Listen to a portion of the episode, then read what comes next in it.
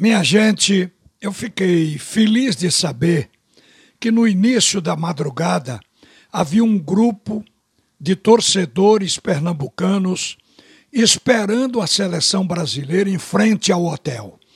E que esse grupo cantou, gritou, aplaudiu a seleção, chamou pelo nome de Tite, de Neymar, de outros jogadores, mostrando um carinho numa recepção espetacular no meio da madrugada. Eu acho isso absolutamente importante.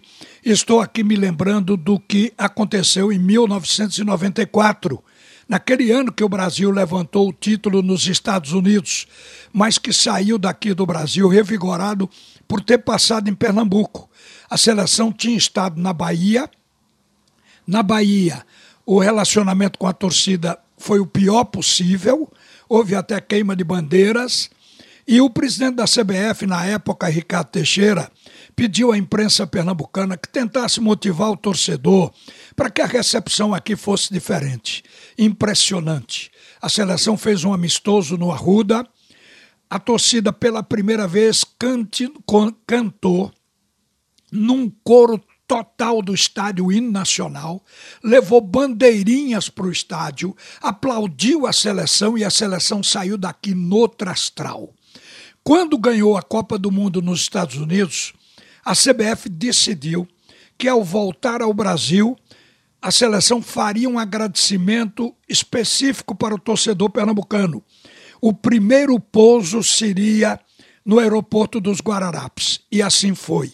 Eu lembro, inclusive, que o avião taxiou, Romário apareceu na janelinha do piloto com a bandeira brasileira e foi, sem dúvida, aquela alegria no aeroporto.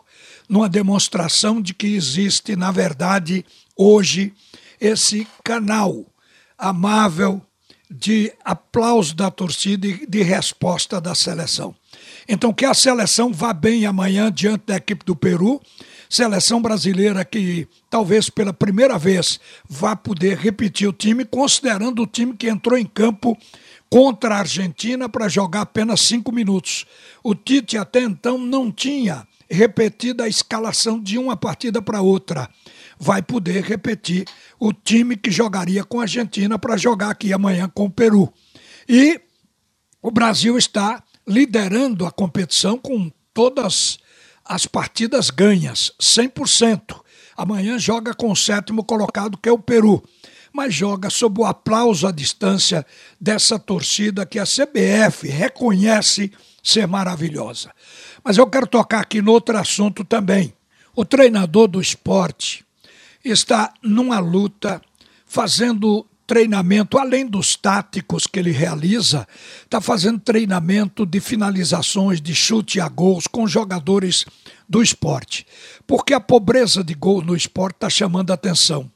O esporte vem de cinco partidas que não conseguiu ganhar. Duas derrotas, três empates, mas não fez também nenhum gol.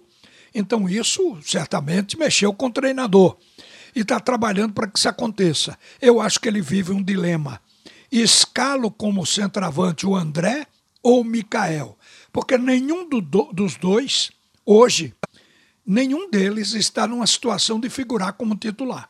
Mas não tem saída, tem que escolher um.